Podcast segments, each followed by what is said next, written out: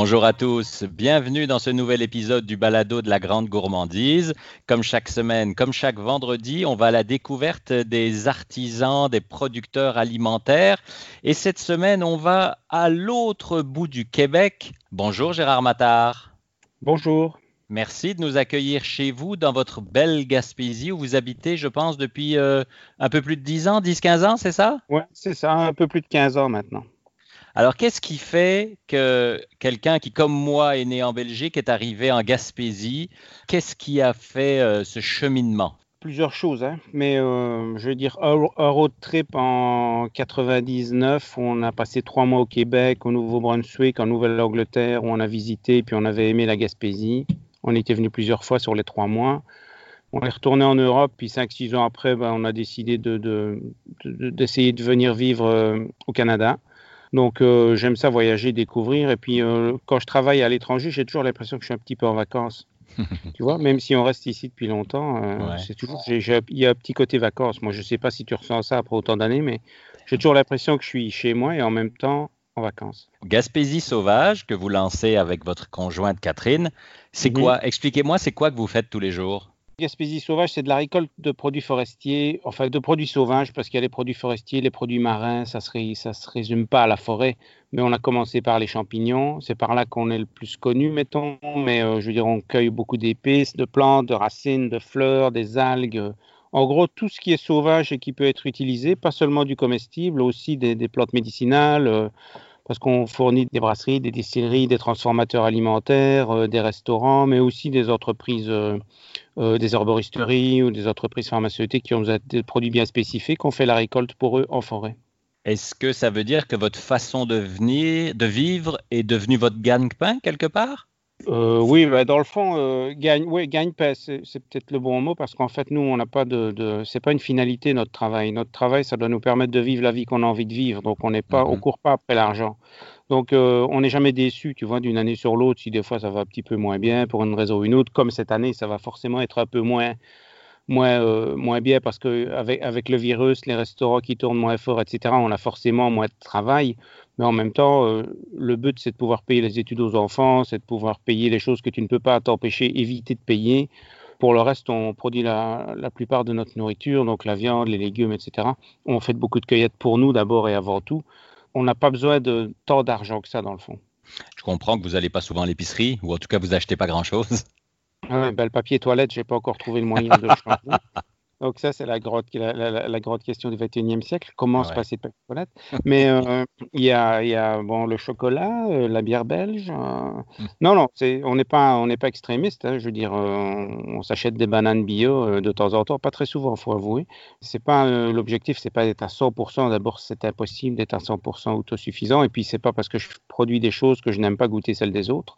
Oui, on va à l'épicerie, mais c'est sûr qu'on choisit beaucoup plus attentivement les produits qu'on utilise et c'est uniquement des produits biologiques.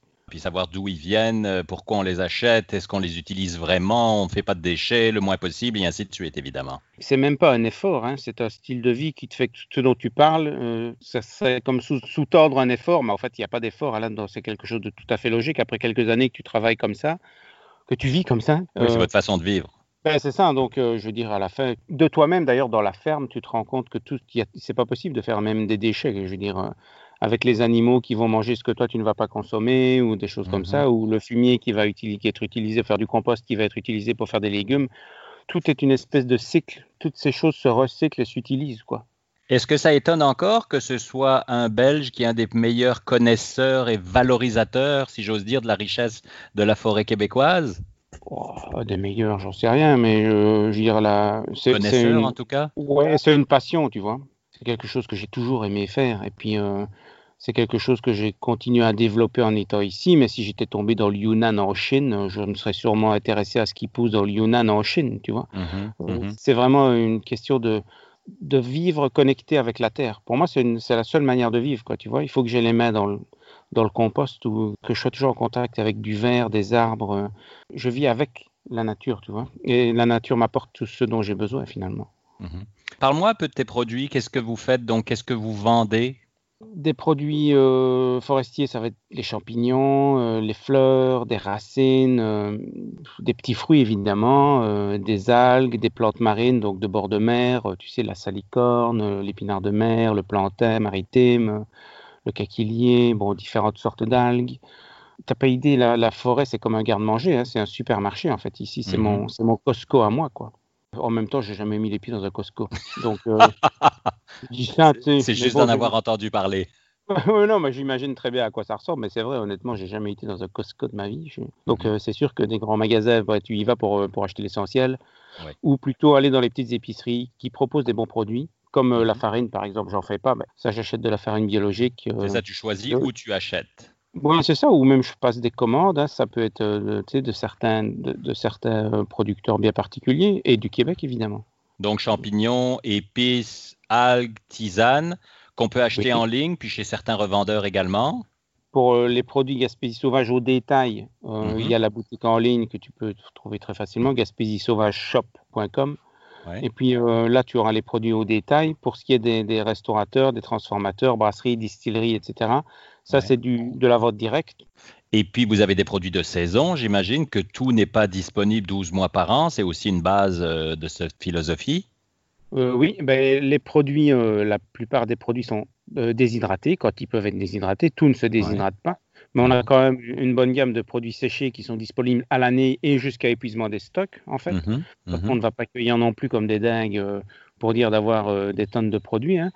Et puis le frais, ben, évidemment, disponible en saison. Et sachant que certains champignons vont pousser deux, trois semaines par an, pas plus, évidemment, ils seront disponibles à temps limité en frais. Mais ça, c'est le fun de travailler avec la nature. Hein. Donc, tu as des choses qui vont pousser, qui sont déjà terminées, alors qu'on est en juillet, août.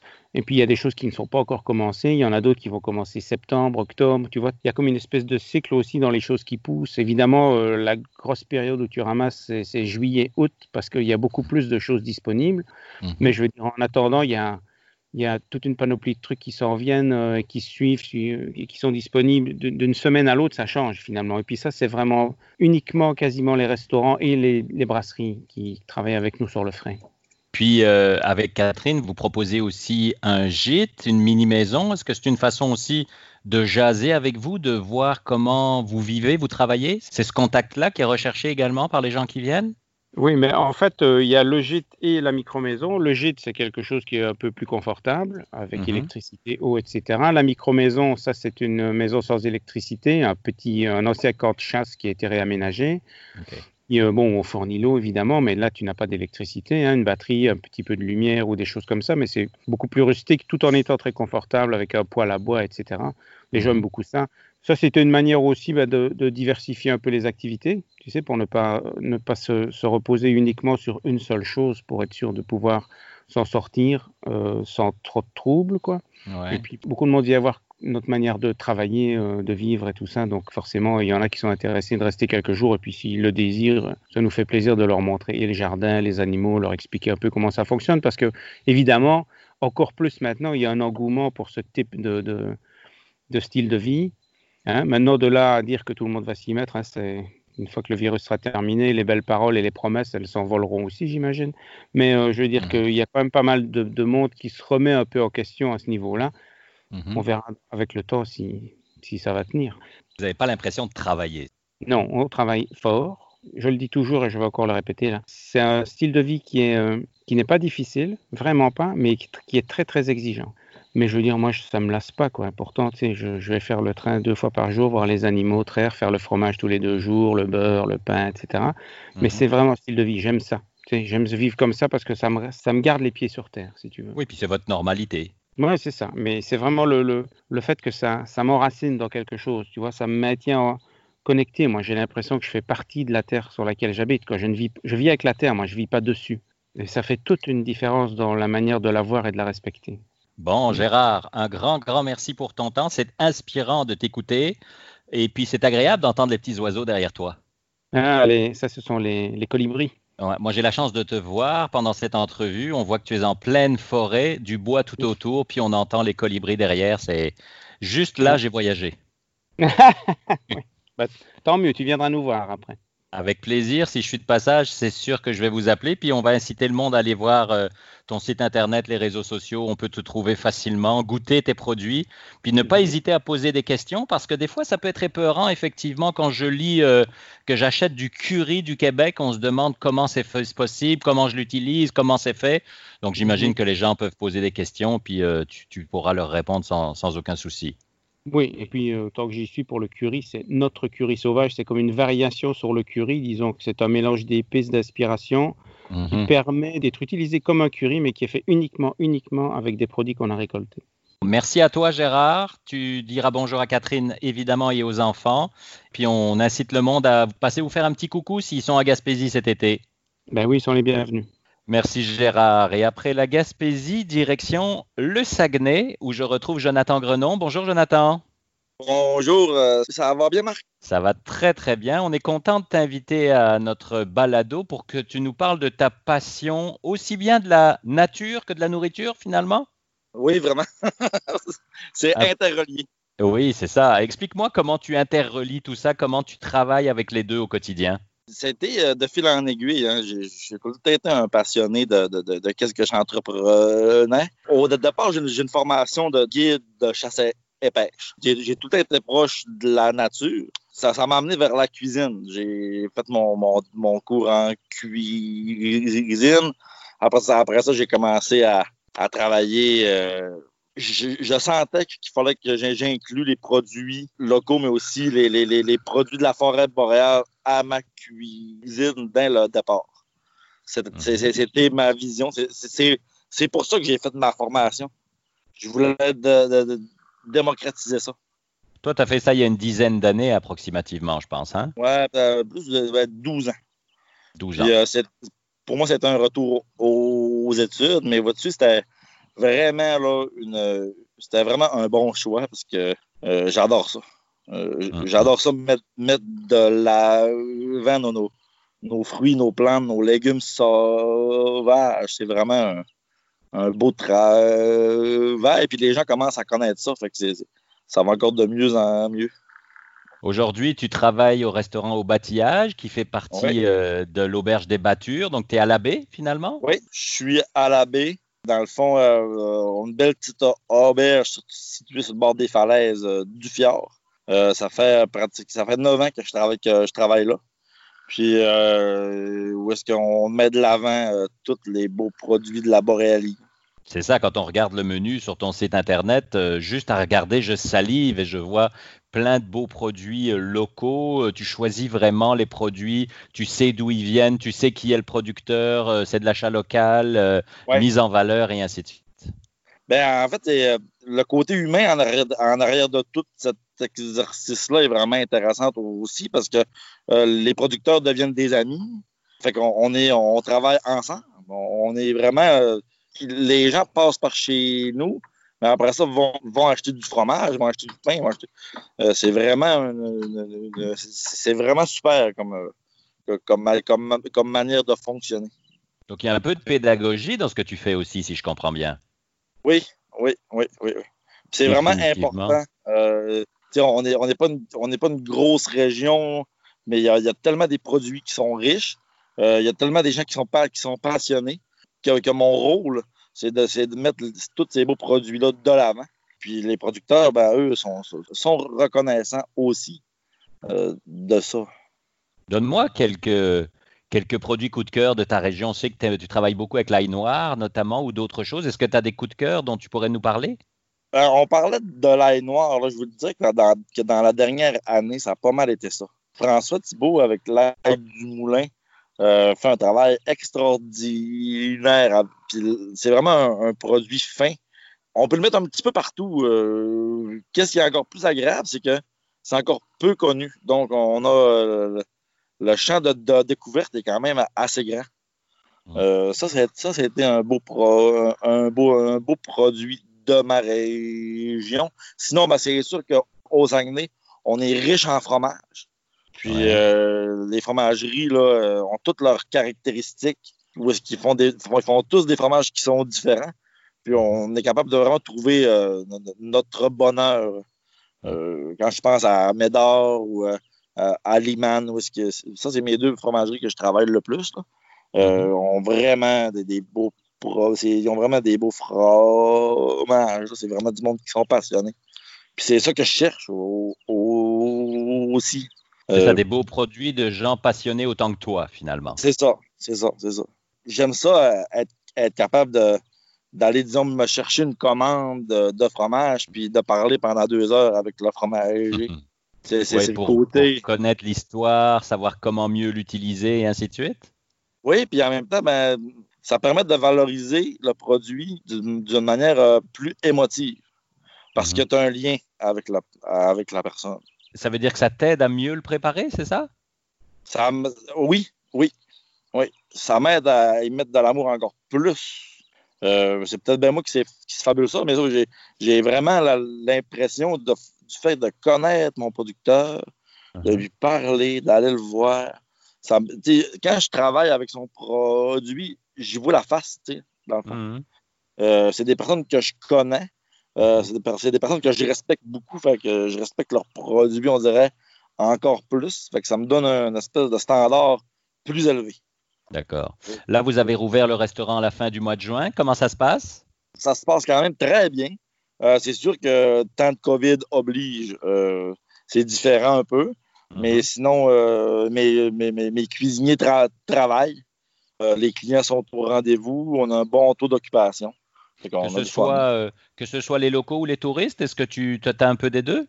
J'ai quand même plus de touristes du fait que l'auberge est un petit peu éloignée ah, euh, de la de l'abbé. Par contre, euh, distanciation oblige. Euh, les gens de la place ont plus tendance à venir. J'ai vu une, augmentation de la clientèle locale. Le revers positif de la médaille, finalement. C'est ça, ouais. Mm-hmm. Puis tu es impliqué aussi à la table agroalimentaire du Saguenay-Lac-Saint-Jean. Je pense que tu fais partie du conseil d'administration. Là aussi, il y a là aussi il y a un peu de pédagogie, de faire connaître et ainsi de suite. On, revient encore à ça? Oui, oui, on revient, euh, on revient au développement régional. C'est euh, vraiment, euh, vraiment quelque chose qui me passionne. Ça aussi. que, quand j'ai pu m'impliquer à la table, ben, ça a été un plaisir. C'était une, belle école aussi, c'est des trucs, euh, un style d'administration que je connaissais pas. Puis là, mhm. présentement, ben, j'ai appris beaucoup. Euh, je suis rendu le vice-président de la table agroalimentaire. Euh, je, connais les rouages. je les aide énormément aussi. Ils me le rendent super bien. Ils ont une super équipe de filles qui travaillent, qui sont, sont passionnés par leur travail. C'est vraiment le fun. C'est une belle dynamique. Mhm. Qu'est-ce qu'on peut te souhaiter pour cet été et la suite?